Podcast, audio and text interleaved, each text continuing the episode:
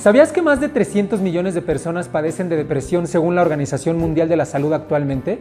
Considero que vivimos en una sociedad que nos programa muchísimo en el éxito, pero que deja de lado la felicidad.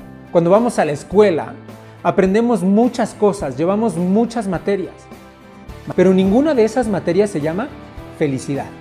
Ser feliz viene de dentro, viene literalmente del ser. Ser feliz no es un estado de ánimo, ser feliz es un estilo de vida.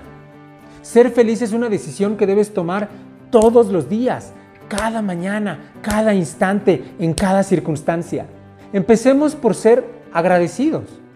La gratitud y la felicidad son dos emociones que vibran en una frecuencia muy parecida, muy cercana. ¿Qué te parece vivir en una frecuencia así? Piénsalo. Nos vemos pronto.